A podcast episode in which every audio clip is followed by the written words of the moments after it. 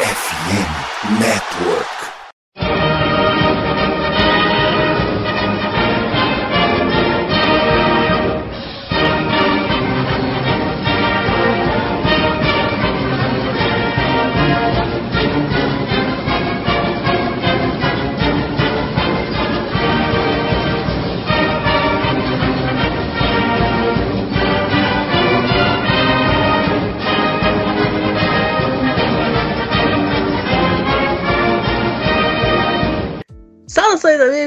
Saudações, fãs de esporte! Saudações, fãs dos esportes universitários! Que grande prazer, que grande alegria, que grande satisfação! Estamos chegando hoje, mais uma semaninha, com o meu, o seu e o nosso CollegeCast. Hoje um episódio especial, né? Um episódio Milestone, episódio número 125, pra gente falar muito sobre a Pac-12. A Pac-12 tem sido o grande tema dessa semana, né? Como vocês sabem, mais cedo aí nessa semana já saiu um episódio tanto aqui no Spotify quanto lá no YouTube falando sobre o cenário da Pac-12 pós decisão de Oregon, de Washington, de Utah, de USC, de UCLA, de Colorado, enfim, né, das duas Arizonas de saírem da conferência e hoje a gente chega para falar do que a conferência vai ser efetivamente neste ano. Afinal, tudo bem, seis times saíram esse mês, né? Mais dois já tinham saído ano passado. Mas a conferência ainda vai ter jogo esse ano. Ainda teremos 12 times na Pac-12 e ainda não teremos a Pac-4, senhoras e senhores. Então a gente chega hoje com a primeira das duas vezes que nós chegaremos aqui para falar sobre o que vai acontecer na Pac-12 na temporada propriamente dita. Hoje iremos falar dos times que ficam ao sol, né, a região da Califórnia e do Arizona. E para a gente começar a conversar e a girar a mesa, vamos começar apresentando aqui o pessoal que vai estar junto com a gente hoje. Andrezito, muito boa noite.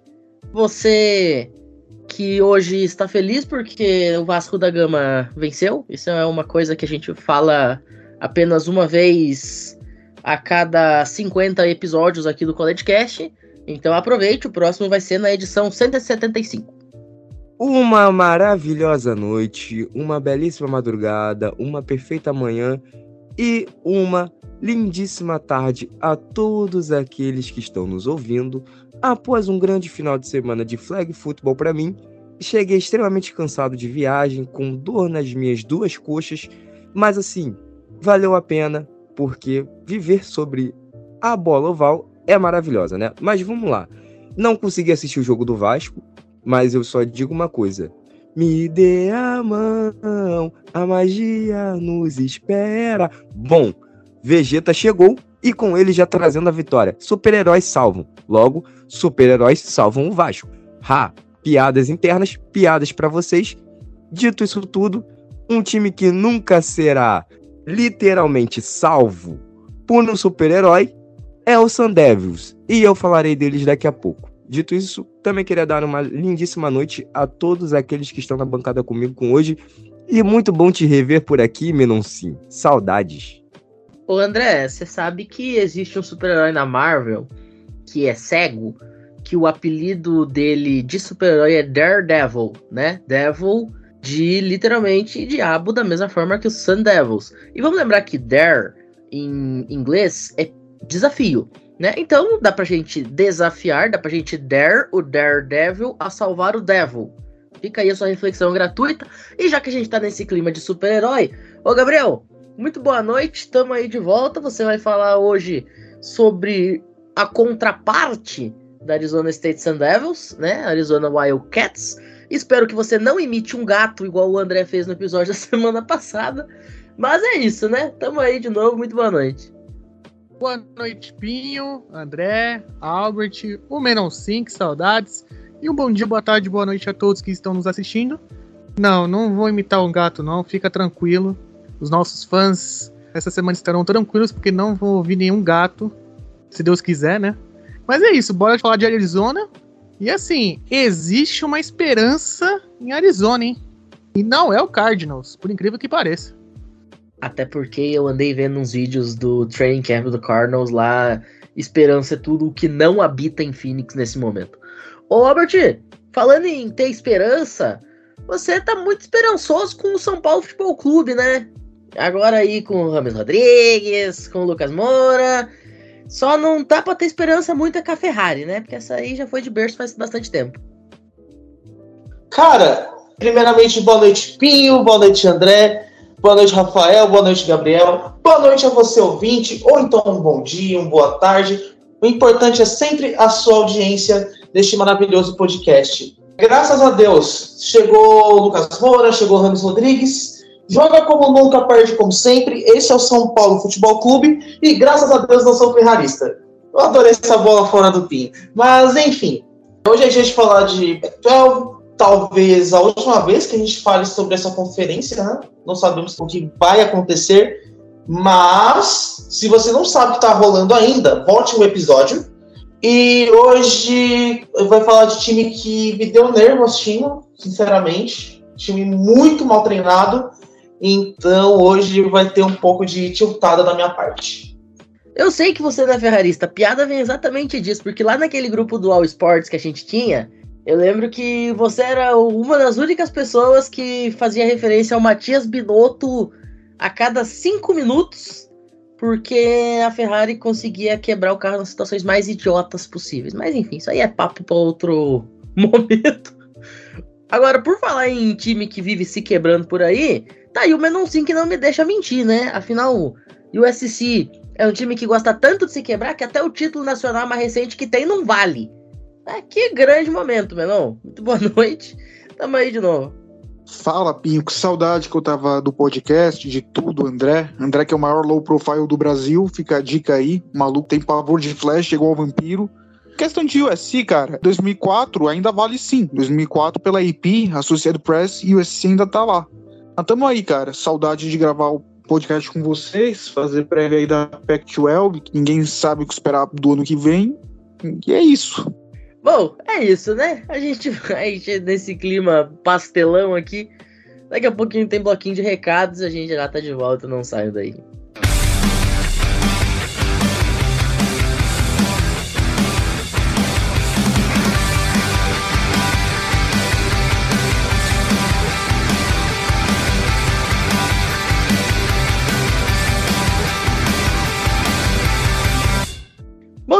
Senhores, hoje é dia 7 de agosto, data da gravação. Muito provavelmente, quando esse episódio for ao ar, ou nós estaremos exatamente no dia 10 de agosto, ou teremos passado aí, estaremos no dia 11. Mas o fato é que no dia 13 tem um dia muito especial. O André, inclusive, a gente estava conversando hoje mais cedo sobre isso, né?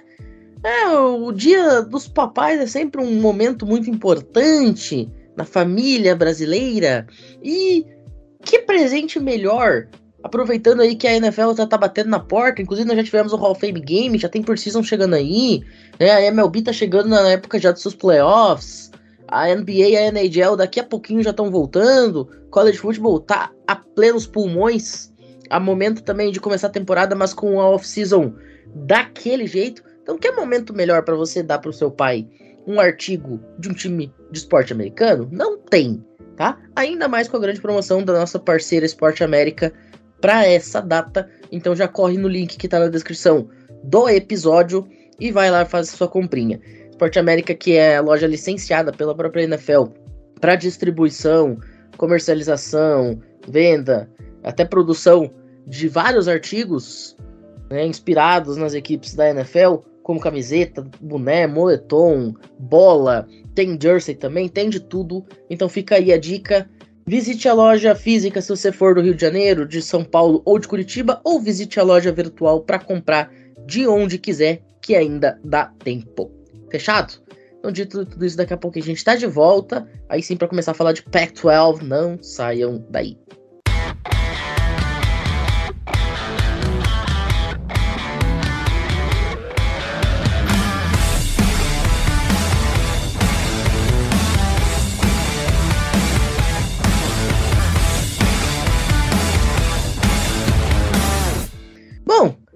Chega então para começar a falar sobre Pac-12, mas a gente vai naquela lógica, né? O que é bom fica pro final. Então a gente vai deixar os times de Los Angeles para o final, pensando em falar né, dos times que vão sair depois. A gente começa agora falando sobre os times que ainda estão na Pac-12. Afinal, dentre toda essa rapaziada que tinha lá até o ano passado, só sobraram quatro, dois estão no assunto de hoje. Vamos começar aqui com o André. O André, Stanford é um time extremamente tradicional, é o time com mais títulos de campeonato nacional, independentemente do esporte, né, de todos os esportes somados. É o time com mais títulos nacionais, mas vamos combinar que no futebol americano o time não consegue fazer uma temporada boa já há algum tempinho, né? E aí, será que existe alguma esperança para os amigos de Andrew Luck, Christian McCaffrey Companhia Limitada em 2023? Bom, Pinho, vamos falar do time que tem um S com uma árvore, né? Stanford. Uma universidade que era muito tradicional, uma universidade que já ganhou título no college futebol, inclusive, que já ganhou título em outros esportes, mas nos últimos tempos não está muito bem das pernas, principalmente falando em termos de futebol americano. No tanto que houve a mudança de comando técnico por completo, a última temporada foi uma catástrofe. Teve somente três vitórias e nove derrotas, uma vitória apenas na, na conferência, né? O caos se implementou em Stanford, assim como se implementou na própria Pac-12, né? O fim está próximo, assim como o fim está próximo da Pac-12. Então, mudanças são necessárias, mudanças precisam ser feitas, e foi o que aconteceu. Para head coach, nós temos a, a, chegada de Troy Taylor, que também vai ser o coordenador ofensivo. O coordenador defensivo que vem é o Bob April, primeira temporada também. E aí eu vou falar um pouquinho sobre esses dois, né? O Troy Taylor, ele era head coach em Sacramento State, da FCS, a segunda divisão, né? Inclusive, haverá esse jogo em algumas semanas, que vai ser um jogo que tá todo mundo esperando exatamente por isso. Vai ser logo de cara, assim, um reencontro do ex-head coach contra a atual equipe do head coach, né? Bizarro, mas é isso aí. E, olha, é um time da FBS contra a FCS.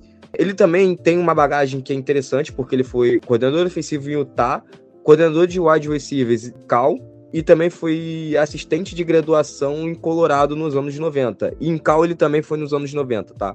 O Taylor ele tem uma ideia de jogo muito interessante, é uma ideia muito legal, no tanto que o time de Sacramento State foi uma das melhores equipes ofensivamente, tá? A média era maior do que 40 pontos por jogo, também tinha mais de 200 jardas por jogo, tá? Isso era só a média. Muito fulminante, num esquema de West Coast, ou seja, ele começava com passes curtos, cozinhava a defesa, vamos dizer assim, a defesa ela ficava sempre esperando esse passe fundo, mas ele nunca acontecia. Quando a defesa ela descia, começava a chamar muitas coberturas em zonas curtas, como por exemplo uma cover 2, né, e deixava o fundo do campo aberto, principalmente no meio do campo, era aí que ele chamava uma jogada onde seu quarterback ele tinha que soltar uma bola longa ou numa post, ou numa sim, ou numa gol, sabe? Assim é aquela gol de end ou slot, né, ali no meio do campo. Eram casos onde o time do Sacramento State ele se prevalecia em cima dos seus adversários em relação a isso. E foi um ataque que chamou muita atenção, o que fez ele ser chamado pela equipe de Stanford, né? Que tinha um ataque anêmico, um ataque muito ruim, um ataque que não produzia quase nada. Outra coisa que chamava muita atenção no jogo lá em Sacramento State era o jogo terrestre. E por que eu tô falando agora do jogo terrestre? Porque o filho do homem, o filho do Emmett Smith, está jogando Stanford. O AJ Smith. E ele é running back lá, ele tá voltando de lesão. Espera-se muito que ele jogue nessa temporada. E ele é o estilo de running back que era utilizado em Sacramento State.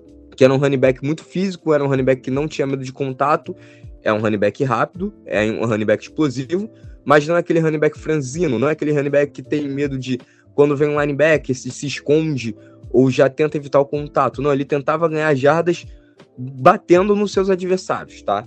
Na posição de quarterback, nós temos uma disputa entre Ari Patu e o Ashton Daniels, Provavelmente Patu vai ganhar a posição porque ele é um quarterback que também sabe correr muito bem com a bola, por mais que ele tenha uma estatura muito alta, ele tem 1,93, é um cara que consegue fazer os options, é um cara que consegue ser utilizado em QB draw, é um cara que consegue sair do pocket e correr em caso do pocket colapsar. Lembrando que Stanford não tem uma boa linha ofensiva. Então, isso tudo é um favorável para o Taylor. E agora, em questão defensiva, nós temos o, o Bob April, que era coordenador defensivo em Wisconsin. O Pinho deve estar sorrindo por ele ter saído. Mentira, ele fez um bom trabalho em Wisconsin. Ele colocou bons edges na NFL e é um trabalho onde ele joga num sistema que eu não gosto muito, que é a 2-4-5, ou seja, só tem dois jogadores de linha defensiva, quatro linebackers no campo e cinco defensive backs, ou seja, corners e safeties no campo. No caso, vai ter um níquel, né? É uma defesa onde os edges eles têm que ser muito intensos, eles têm que ser muito fortes, eles têm que ser muito físicos. É um sistema que vai ser utilizado muito com blitzes, principalmente do linebacker. Às vezes o, o níquel também entra na blitz, mas não tanto a defesa espera-se muito, até porque Stanford na última temporada teve um problema enorme em pressão. Então, o que foi feito no programa? Vamos encontrar quem pode solucionar o maior problema da última temporada, que era a pressão. Era fazer essa bola pingar para a secundária. Né? A secundária, ela não é ruim, mas ela sofria por não ter pressão. É aquilo que eu sempre digo, né? É a mecânica do futebol americano. Você tem ali a linha defensiva ou bots, como eu chamo, né? Fazendo pressão, e se não fizer pressão, lá atrás vai ficar exposto. Assim como se lá atrás sempre deixar um recebedor livre no meio do campo, a parte da frente, que é o bots, pode pressionar o quanto for que esse passe vai entrar, né? Então, um precisa do outro. Stanford foi logo e procurou os problemas que tinham para serem solucionados. E aí vamos a quem está chegando Stanford por meio do portal de transferências. Alec Blank, que é um jogador que vem de Harvard, ele é interior de linha ofensiva, ou seja, ele pode jogar de guard ou center.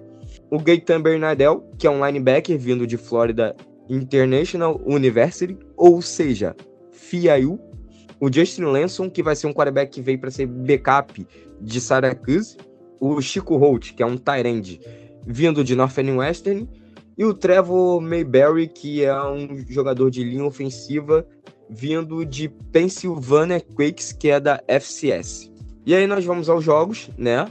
O primeiro jogo da temporada é contra a Havaí, fora de casa. Esse jogo eles vencerão.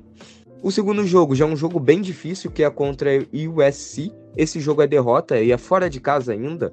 Caleb Williams vai destruir esse jogo, provavelmente. O terceiro jogo é contra Sacramento State, que é o jogo onde vai ter o reencontro do Taylor contra seu ex-time. Eles vão jogar em casa, vitória. Na quarta semana vai ter Arizona em casa, vitória. Semana 5 contra Oregon em casa, derrota. Sexto jogo, Colorado fora de casa, derrota. Sétimo jogo, UCLA em casa, derrota. Na oitava semana, enfrenta Washington em casa, derrota.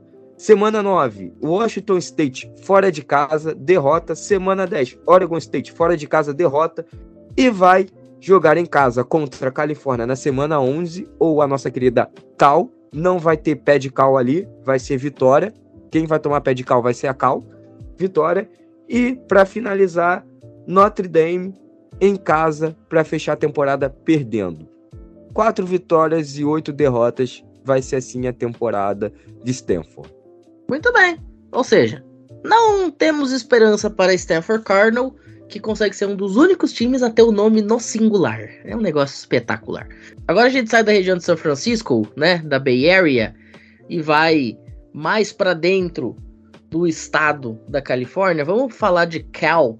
Ô Albert, vamos combinar que Cal chora de saudades de Aaron Rodgers tudo bem que o Rodgers lá não fez lá uma carreira assim, nossa, que coisa espetacular, mas o time de Cal simplesmente não existe de lá para cá, né? É um time que não consegue engrenar há muito tempo.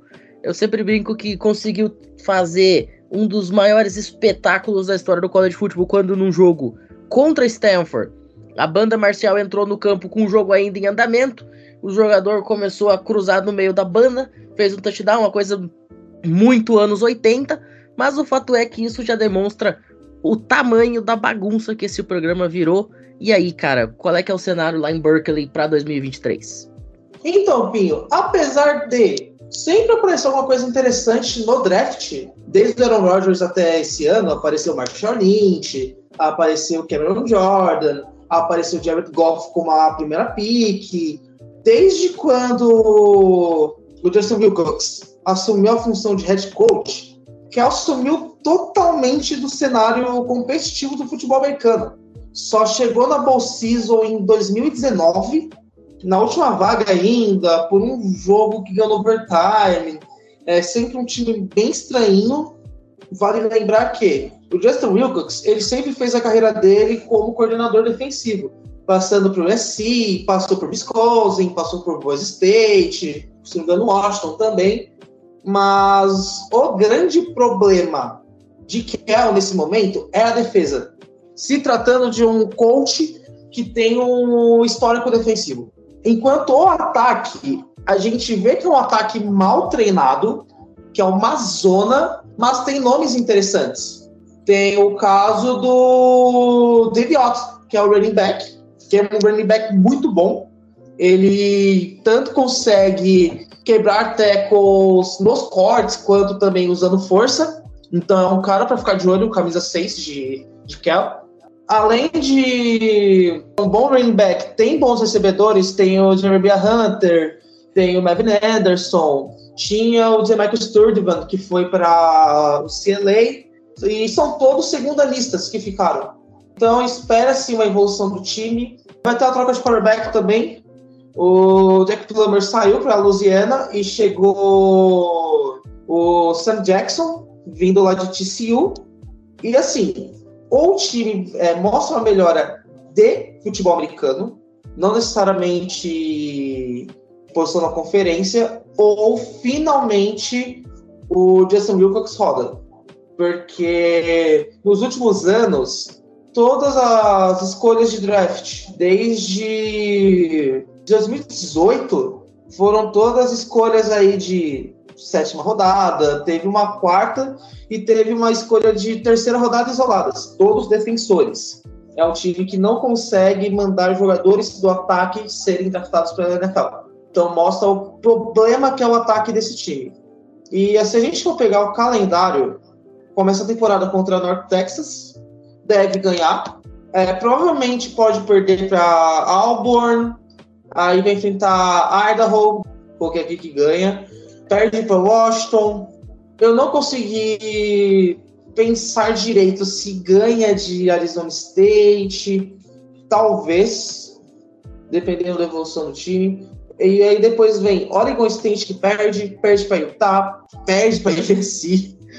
Tô até com medo dessa defesa de, de Cal contra esse jogo. O que o Caleb Williams vai fazer nesse jogo, só Deus sabe o tamanho do crime que vai ser. Perde para Oregon, perde para Washington State. Aí enfrenta Stanford, que eu tô com o André, provavelmente perde também. E o CLA provavelmente deve ganhar aí um, no máximo dois jogos é, ao longo da temporada. Mesma coisa do ano passado, que o overall do time, na verdade, ficou 4-8, mas acho que esse ano tá um pouquinho mais complicado. E mais uma vez fora da Bowl Season. E finalmente uma mudança de head coach que está precisando. É um time que, apesar de sempre se renovar, não consegue ter consistência, perde jogo besta.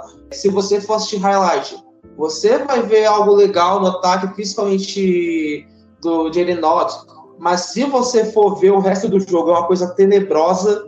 Mas é isso, é um time que não vai figurar muita coisa nesse, nesse ano na Pac-12 e tá esperando o futuro aí da conferência. Que fase dos Ursos Dourados de Berkeley! Mais um ano em que a grande glória da Cal vai ser o seu GPA altíssimo e o nível acadêmico invejável. Bom, a gente vai dando seguimento aqui. Eu vou agora falar um pouquinho sobre o CLA e aí na volta a gente faz a vinhetinha e chega para falar das duas Arizonas e fecha com o USC, que é o grande ponto alto do episódio de hoje. Então, vamos falar sobre os Bruins. Afinal, todo mundo sabe, o CLA joga no Rose Bowl, ou seja, tem um palco dos mais importantes, se não o mais importante dos Estados Unidos. Isso falando tanto de estádios universitários quanto da NFL, né? Afinal, todo mundo sabe o tamanho da representatividade do Rose Bowl.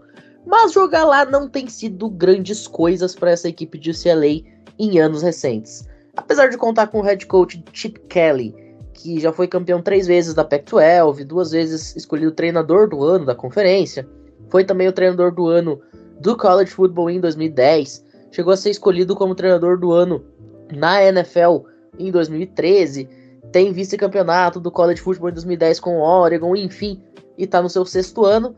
Apesar de ter todo esse talento, toda essa experiência, o time não está conseguindo alçar voos maiores e voltar a ter a relevância que tinha outrora.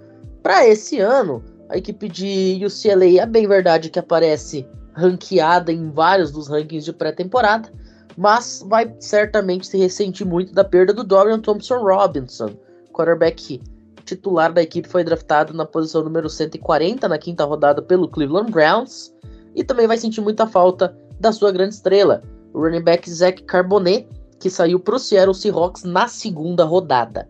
E essas duas perdas devem fazer muita diferença. Apesar de que a equipe de UCLA tentou se precaver quanto a isso e conseguiu trazer dois jogadores que têm muita expectativa para que essa transição seja feita de forma mais natural. No recrutamento veio o Dante Moore, quarterback, jogador número 4 do país, nota de recrutamento praticamente perfeita de 0.9977, quarterback 5 estrelas. Ele que estava apalavrado com a Oregon Ducks e decidiu mudar o seu recrutamento no último instante. Como eu falei, um jogador top 5 do país em qualquer posição, né? de qualquer jogador ele era top 5 do país e chega para UCLA para muito possivelmente já tomar essa vaga de starter no primeiro momento. Tem ainda como destaques no recrutamento, entre 15 jogadores que vieram e que renderam a UCLA a posição número 25 do país. Nesse quesito, podemos destacar o linebacker Trey Edwards, ele que é 4 estrelas. Tem também o Donovan Pellet, linebacker 3 estrelas, uma nota de recrutamento na casa de 0.86, que é uma nota muito boa para jogador de interior de linha defensiva. E tem também o Jeremiah McClure, wide receiver, 3 estrelas, nota de recrutamento de 0.9025, que é uma nota quase chegando ali na marca das 4 estrelas, por muito pouco. Não foi outro jogador 4-star para essa equipe de UCLA. Como eu falei, 15 jogadores vieram, 13 deles 3 estrelas, um 4 estrelas, um 5 estrelas. É um bom recrutamento esse time de UCLA na sua última temporada de Pac-12. O portal de transferências também foi bastante agitado. E aqui percebe-se claramente o quanto essa equipe está focada em repor o seu ataque e dar ao Dante Moore peças para que ele consiga jogar. Afinal, os quatro principais jogadores do portal de transferência de UCLA foram jogadores ofensivos. Vieram os wide receivers Kyle Ford, que veio de USC, portanto se mantém em Los Angeles, só muda de lado na disputa pelo troféu do Sino wide receiver, 4 estrelas, uma nota de recrutamento de 0.9812 quando saiu do high school. É uma nota praticamente perfeita, no limiar para ser um jogador 5 estrelas. Cara que muito provavelmente chega para vestir a camisa e quiçá ser o alvo principal dessa equipe já nessa temporada. Outro jogador que vem de um rival de Pac-12 é o também wide receiver J. Michael Sturvant, Outro wide receiver, 4 estrelas, vindo da Cal Berkeley, nota de recrutamento dele de 0.9369, também muito próximo da quinta estrela. Possivelmente aí a gente vai ter o Dante Moore jogando já com esses dois wide receivers que certamente vão conseguir aprofundar o campo de forma muito interessante. Ainda repõe o ataque o Tyrande Malik Mataval, 4 estrelas, vindo da Oregon Ducks, um dos principais jogadores dos Ducks na temporada do ano passado e o running back Carson Steele. Esse sim eu quero dar um destaque especial. Esse cara vem com o peso de substituir o Zé Carbonet e ele vem com um apelido nada singelo, senhoras e senhores. Ele jogava lá em Ball State, na Mid American Conference, e ele foi o nono em jardas por carregada em 2022 entre todos os jogadores do college football. E isso lhe rendeu um status de tão estrela do time e de tão rosto da Mid American Conference que ele recebeu o apelido de God of College Football, ou o Deus do futebol americano universitário. Vamos ver se agora jogando numa Power 5 e num time de muita relevância, ele consegue continuar com essa sua trajetória e com esses números que lhe renderam o apelido de Deus do futebol americano universitário jogando em Ohio. Para falar um pouquinho sobre o calendário, o CLA esse ano busca melhorar a sua campanha de 2022, que foi um 9 e 4, né, uma derrota no Sun Bowl contra Pitt por 37 a 35, uma campanha na temporada regular de 9 e 3 com 6 e 3 na conferência, deixou o time na 18ª posição do ranking ao final do ano. E para melhorar isso, o CLA tem um calendário esse ano que eu considero bastante acessível. Estreia na temporada contra a Coastal Carolina, um jogo em casa no Rose Bowl na abertura da temporada, que eu acredito que seja um jogo que dê para ganhar. Afinal, Coastal Carolina não vive seus melhores momentos. Depois sai para jogar com San Diego State. Vamos combinar que San Diego State é um time que o CLA não pode ter receio de atacar. Afinal, em tese, o CLA é muito mais time do que San Diego State, apesar de jogar em San Diego. Depois, na terceira rodada, recebe no Rose Bowl North Carolina Central, um time da FCS, aí não tem desculpa. Né? Ou seja, e o CLA pode começar a temporada com 3 e 0, já começar a galgar o seu caminho com o recorde perfeito. Aí tem um jogo pra lá de duríssimo, jogando fora de casa contra o atual bicampeão da conferência, Utah Utes. E aqui eu acredito que não só seja um jogo divisor de águas de UCLA, mas eu acredito que vai ser uma derrota para a equipe dos Bruins. Mas é claro, se o CLA conseguir vencer esse jogo e chegar a 4-0 na temporada, derrubando um time que é favorito a ser campeão da Pac-12 mais uma vez, pode ser uma temporada memorável para essa equipe. Depois, na sequência, vem o Washington State jogando em casa, no Rose Bowl, acredito que seja uma vitória. A exemplo também das duas rodadas seguintes que são fora de casa, mas contra times em tese mais fracos. O caso de Oregon State em Oregon e o caso de Stanford na Califórnia. Depois tem Colorado. Esse também é outro jogo chave. A gente não sabe ainda como que Colorado vai vir com tanto hype, tantos jogadores que vieram no portal de transferência. Vamos ver o que, que o John Sanders apronta aqui. Mas hoje, dadas as condições e o fato de que Colorado ainda é um time em formação, eu acredito que o CLA possa vencer esse jogo também. E aí sai para jogar com Arizona, que é um time que está entre os patinhos feios né, dessa conferência. O CLA mais uma vez pode arrancar uma vitória aqui. Na sequência, na antepenúltima rodada, recebe Arizona State em casa. Os Sun Devils estão num processo bastante complicado de apequenamento e de enfraquecimento nos últimos anos. Eu acredito que o time de UCLA pode se valer disso. E depois tem o grande disputa pelo sino, o grande clássico da temporada contra a USC Trojans no Coliseu.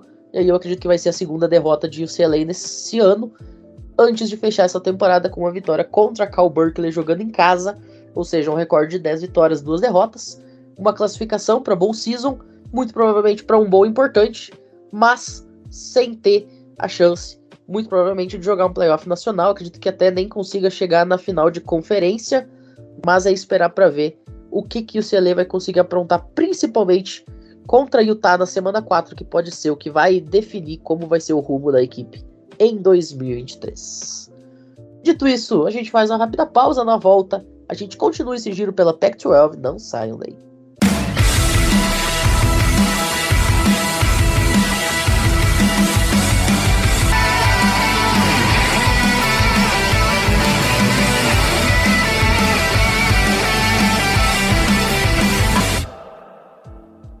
Bom, vamos agora deixar um pouquinho a Califórnia de lado, vamos para Arizona. Ô, Gabriel, o que, que a gente tem para falar sobre a Arizona Wildcats, cara? Eu falei que é um time que é meio patinho feio da conferência, isso já tem algum tempo. A Arizona chegou a ficar quase dois anos sem conseguir ganhar um jogo né, no college football, um negócio meio é, União Mogi, né? Para quem acompanha o futebol underground vai entender a referência.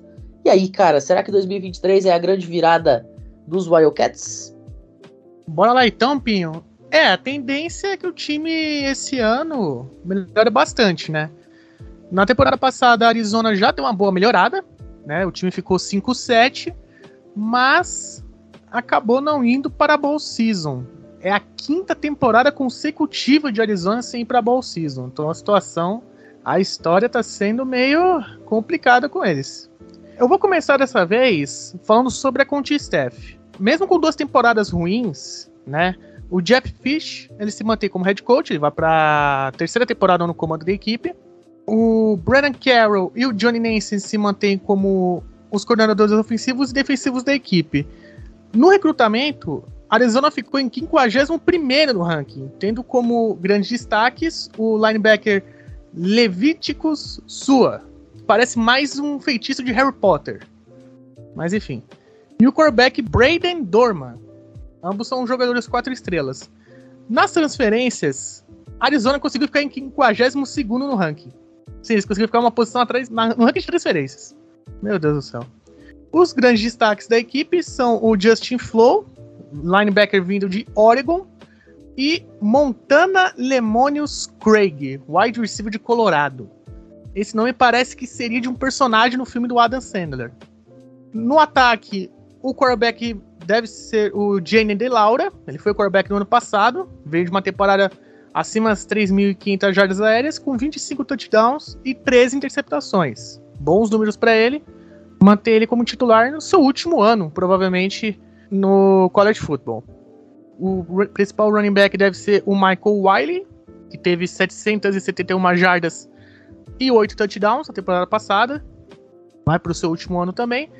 Na parte ofensiva, Jacob Cohen e Tetairoa Macmillan. O nomezinho difícil de falar, hein? Serão os grandes alvos do De Laura. O Cohen vem de uma temporada de 1.105 jardas e 6 touchdowns. E o Macmillan, detalhe, ele foi recruta 5 estrelas da classe do ano passado de Arizona. Sim, senhor. A classe lá de 2023, recruta 5 estrelas. Como ele foi parar em Arizona, ninguém sabe. Mas ele tá lá ainda. Ele teve 702 jardas e 8 touchdowns no ano passado, foi o líder de touchdowns da equipe em recepções. E na defesa, a grande volta é de Hunter Echoes, que teve 4.5 sacks, 3 passes defendidos e 2 fumbles forçados.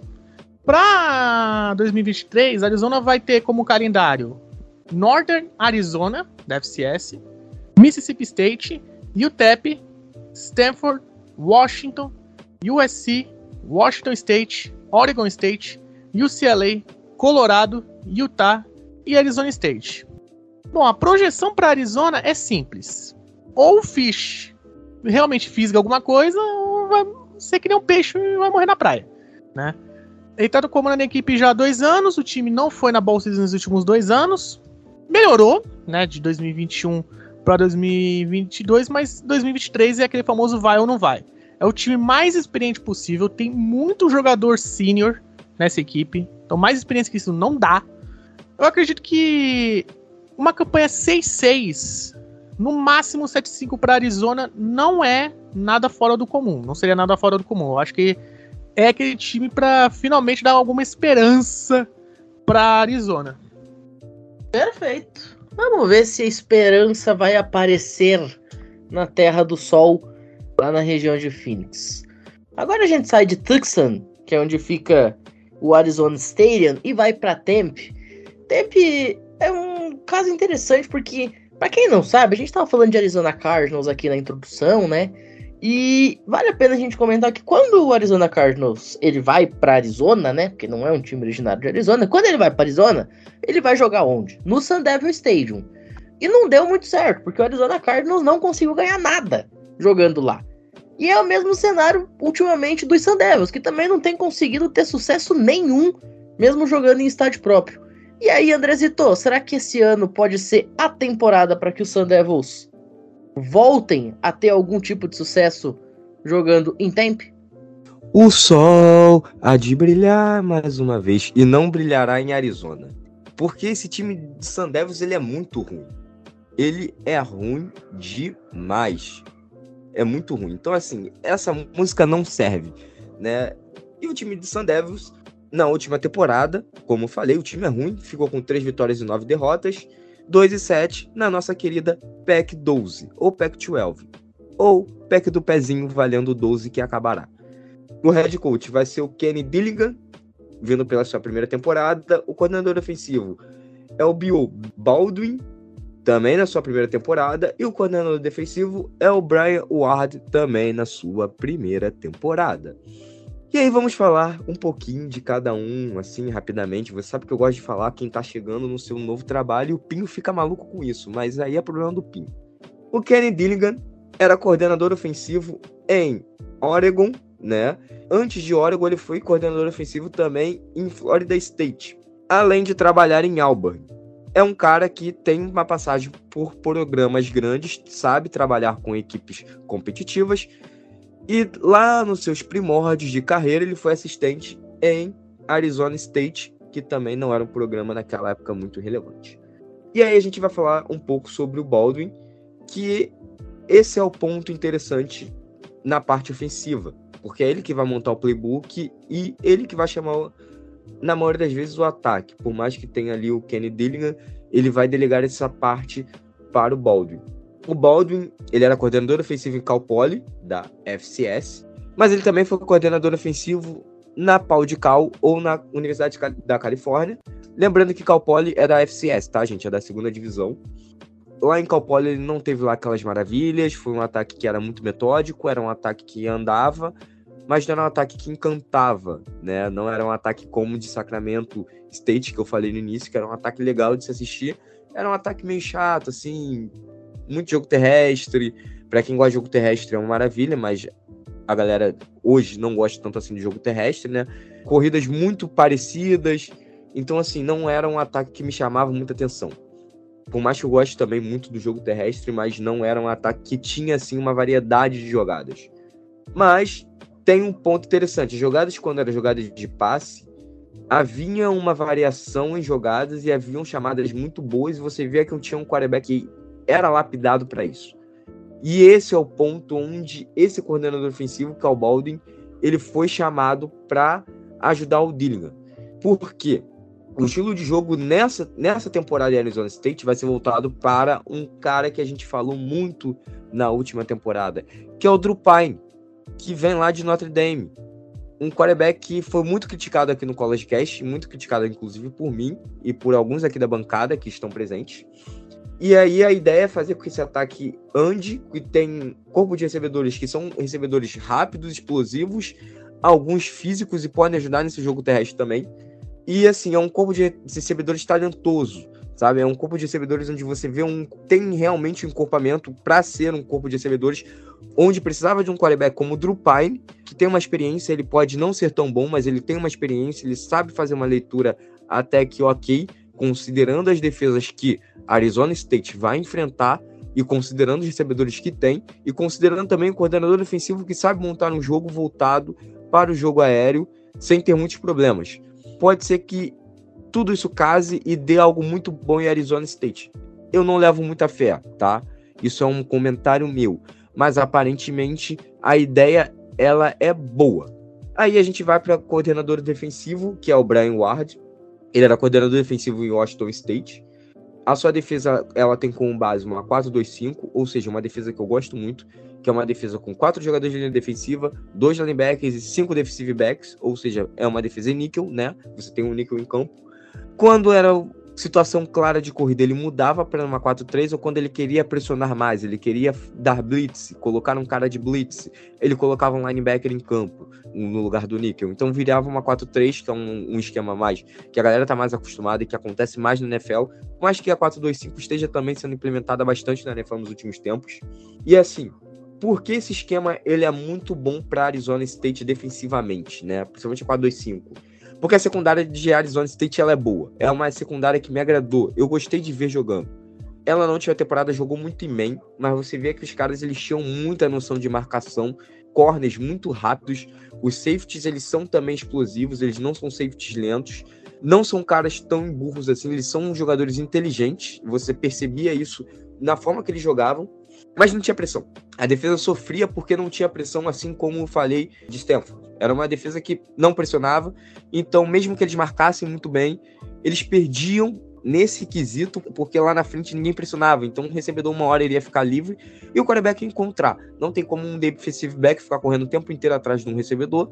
Dito isso tudo, eu espero que a defesa melhore nesse quesito e tem tudo para melhorar.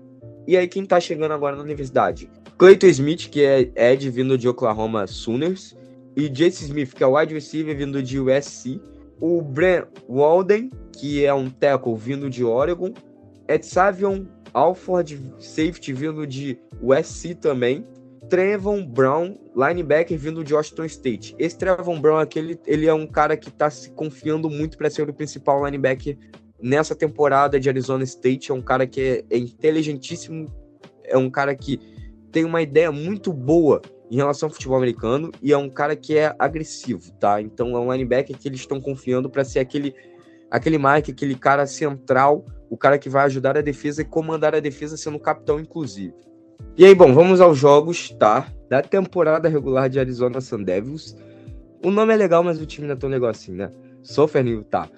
Em casa, vitória, obviamente, né? Oklahoma State. Em casa, derrota. Fresno, em casa, vitória. USC em casa, claro que é derrota, isso todo mundo já sabe. Cal, fora de casa, eles vão perder. Colorado em casa, derrota. Washington, fora de casa, derrota. Washington State em casa, derrota. Utah, fora de casa, derrota. UCLA, fora de casa, derrota. Oregon derrota e vence Arizona no último jogo em casa. Ou seja, vai ter um retrospecto de 3, 9 e é isso. Manterá a mesma coisa da última temporada. Não haverá mudanças grandiosas assim em Arizona State e o Drew Pine ficará muito triste. Muito bem. Bom, já que a gente falou tanto, encheu tanto a bola de USC, vamos falar de USC então.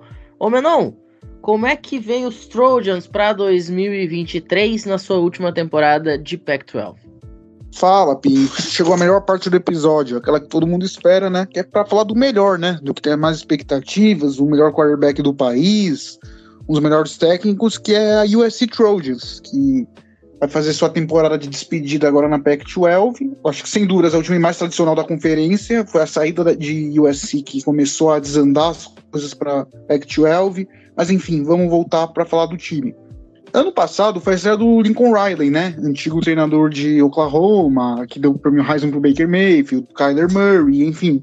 Ele acabou optando por treinar USC, foi para Los Angeles e estreou ano passado com uma temporada bem digna. Os Shorts de 2022 fecharam com a recorde 11-3 somado com a Bowl Season.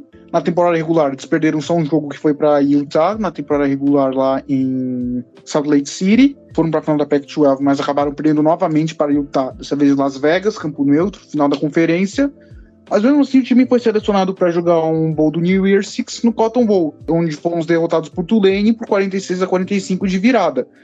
A partir disso, a torcida dos Trojans e parte da imprensa culpou o trabalho do coordenador defensivo, que é o Alex Grinch, que segue para essa temporada. O Alex Grinch fica assim com o resto da comissão do Lincoln Riley, que vai para o segundo ano.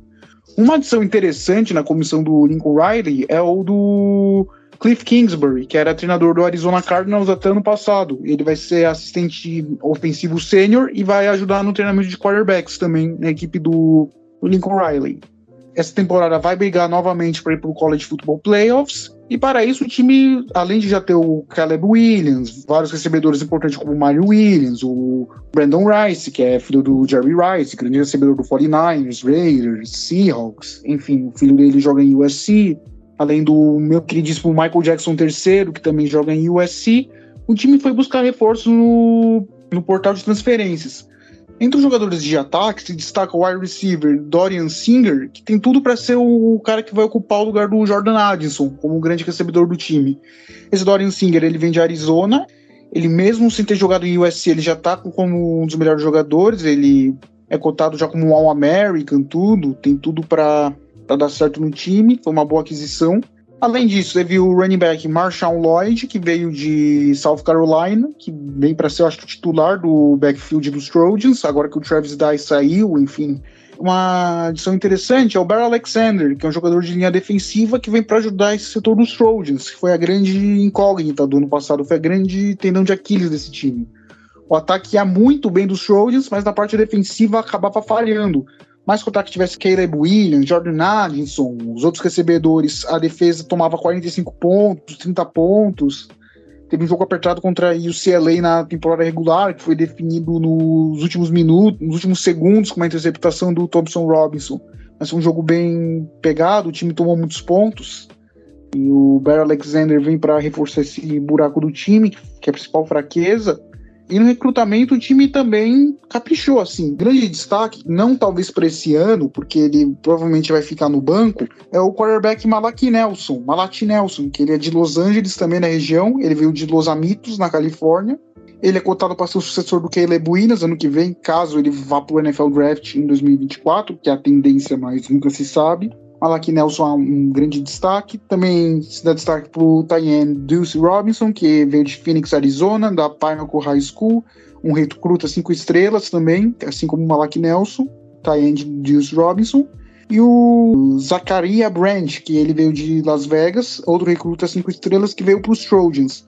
Também tem vários recrutas quatro estrelas interessantes, uma classe bem recheada de USC, que na ESPN colocou eles como a décima melhor classe nacional no ranqueamento, ficou em 10. Fora isso, agora vamos falar do que importa. USC com Caleb Williams, Mario Williams, Dorian Singer, Brandon Rice, enfim, um ataque super potente, vai começar a temporada no dia 26 de agosto, na chamada semana zero, semana nula, jogando contra San Jose State, um jogo que provavelmente vai ser um atropelo dos Trojans. San Jose State, time do Group of Five, a diferença técnica entre os dois times é absurda. Um simplesmente tem o ganhador do prêmio Heisman, enquanto o outro é um time do Group of Five, sem querer menosprezar a Mountain West, enfim, mas a diferença no talento e comissão técnica é brutal. E depois os Trojans, no começo da temporada, vão ter um calendário bem tranquilo. Vão pegar Nevada em Los Angeles também, vitória fácil. Stanford em Los Angeles, que é uma rivalidade clássica do college football também em Los Angeles. Depois pega Arizona State, jogando lá em tempo. Também vai ser um jogo fácil. Vai ter Colorado jogando em Boulder. Eu acho que o primeiro jogo interessante assim de USC na temporada, que vai dar para ter uma noção mais ou menos de como o time do Deion Sanders se comporta contra um time de primeira prateleira. Vai ser um confronto interessante até por USC ter um adversário um pouquinho mais parrudo, quanto pro Deion Sanders, que vai ser um dos primeiros testes de fogo. Depois pega Arizona, de novo na Califórnia, tranquilo. A partir do dia 14 de outubro, o negócio começa a engrossar para USC. O schedule começa a complicar um pouco. Por quê? No dia 14 de outubro, pega Notre Dame jogando lá em Indiana, é jogo da rivalidade do Jill Ledesling, que é aquela bengala irlandesa, assim, que é uma também rivalidade clássica do college football. Isso no dia 14 de outubro, Notre Dame. No dia 21 de outubro, pega Utah, ou seja, dois jogos complicados, um atrás do outro. Utah, que foi o grande carrasco de USC na temporada passada, foi o único time a vencer de US na temporada regular, hein? ainda venceu eles na final da Pac-12, matando o sonho de ir pro College Football Playoff. Só que dessa vez o jogo vai ser em Los Angeles. É, a chance dos Trojans darem um troco em Utah no dia 21 de outubro. Depois joga contra a California em Berkeley, que é simplesmente um jogo que tende a ser um atropelo, com Caleb Williams fazendo absurdos em campo. E sim, um jogo legal para quem quer ver performance mas competitividade não vai dar nada. Nas últimas três semanas da temporada, o schedule engrossa de novo. Pegam Washington jogando em Los Angeles, Oregon jogando em Alton e o CLA jogando em Los Angeles. Ou seja, três jogos para fechar a temporada contra times que eventualmente podem estar ranqueados. Washington e Oregon mais força, é claro, são times com maior expectativa. E o CLA, que apesar de não estar no mesmo prateleira dos outros dois, é sempre um confronto pesado, rivalidade, cidade. Enfim, do dia 14 de outubro até o dia 18 de novembro, o único jogo fácil que o USC vai ter vai ser Califórnia, porque nesse período é Notre Dame, Utah, Washington, Oregon e o CLA. E vai ser o grande teste para mim do Lincoln Riley como treinador, porque vão ser jogos difíceis contra times de alto nível. São times que podem estar na final da conferência sem problema nenhum. É fácil imaginar Utah, Washington, Oregon numa final de Pac-12 para fechar contra a própria USC. Vai ser um teste de fogo pro Lincoln Riley. Minha expectativa é, se o time engrenar, mostrar consistência e principalmente melhorar a defesa, o time pode até sonhar com College Football Playoff. Mas tudo vai depender, novamente, das chamadas do Alex Grinch para ver se ele arruma aquela defesa e que o Caleb Williams mantenha o resultado fantástico do ano passado, o ataque formidável que a gente já está acostumado de ver do Lincoln Riley. E é isso, espero não ter estendido muito, mas de USC, cara, esperar é isso. É, pra galera que vai assistir, pode ter certeza que vai ver um time muito divertido de se ver, o Caleb Williams passando, fazendo aqueles absurdos que ele costuma fazer. Até eventualmente, nesses jogos mais fáceis, talvez o Malati Nelson entre contra a Califórnia, contra a Nevada, pra gente já ter uma olhadinha para ver como ele vai ser. Quando tiver tipo 37, um jogo bem morto, assim, é capaz de colocarem o Malati Nelson pra ver como é que vai ser. E é isso, Pinho. Valeu pela oportunidade. Perfeito. Bom, de tudo isso a gente vai ficando por aqui então.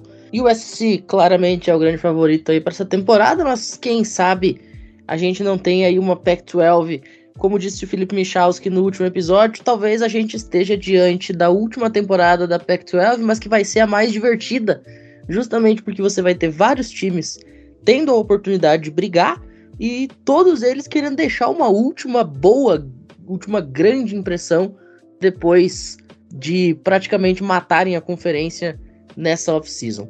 Bom, a gente vai ficando por aqui então. Na semana que vem, ou talvez na outra semana, a gente conclui esses episódios sobre a Pac-12, falando das duas faculdades de Oregon, as duas de Washington, além de Colorado e Utah. Mas até lá, Andrezito, muito obrigado pela participação. Nos vemos no próximo episódio. É isso. Eu queria só agradecer novamente ao Pinho, né, por fazer parte do projeto, assim como o Gabriel por ter participado, o Menon Sim, que eu estava com muitas saudades dele. Volte mais, volte sempre, Menon Sim. A casa é sua também. Aqui não é a Globo, mas a casa é sua. E ao Albert também, que participou, né, da, da gravação. Dito isso tudo, também queria agradecer a todos os nossos ouvintes, tanto os novos quanto a quem sempre esteve desde o primeiro episódio, a nossa fanbase de sempre, né? Vocês moram no fundo do meu coração. Isso não é uma despedida, isso é só um até mais, porque na semana que vem nós estaremos de volta comigo falando muita besteira, zoando e falando sobre mais alguns times da Pac-12. Até mais. Ô, Gabriel, já diria Dominique Toreto em Velozes e Furiosos 6. Nunca é uma despedida, é apenas um até logo. Pois é, Pinho. Inclusive você sabe qual é o jogador favorito do Toreto no beisebol. Mas é para outro podcast. Boa noite, Pinho, pro André, pro Menon, pro Albert. E obviamente um boa noite, ou bom dia, boa tarde, boa noite a todos que nos ouviram. Mais uma vez um prazer de estar aqui e até a próxima, né? Menon, segura o hype, porque ano passado você tava até colocando o USC como campeão intergaláctico e não conseguiram ganhar nem de Utah. Calma, Pio, calma, Pio. A esperança é a última que morre. Faz assim com o assim, põe aquela, aquele pôster do Walking Dead que tá todo mundo embora, o cara entrando na estrada. Não sei se vocês sabem qual que eu tô falando. Eu sou assim, cara. É, o mundo todo pode duvidar, mas eu vou estar tá lá. Mas é isso, cara. É um prazer estar de novo com vocês. Estava com saudade do Pinho, do Gabriel, do André Low Profile. É um prazer estar com vocês. é isso, cara. Go Trojans, Fire On. Uh! Alberti, muito obrigado pela participação. Nos vemos no próximo episódio. Valeu! Muito obrigado, Pinho, aos companheiros de mesa, a você, ouvinte, que nos acompanhou até aqui mais uma vez. É sempre um prazer fazer previews. E te espero no próximo episódio.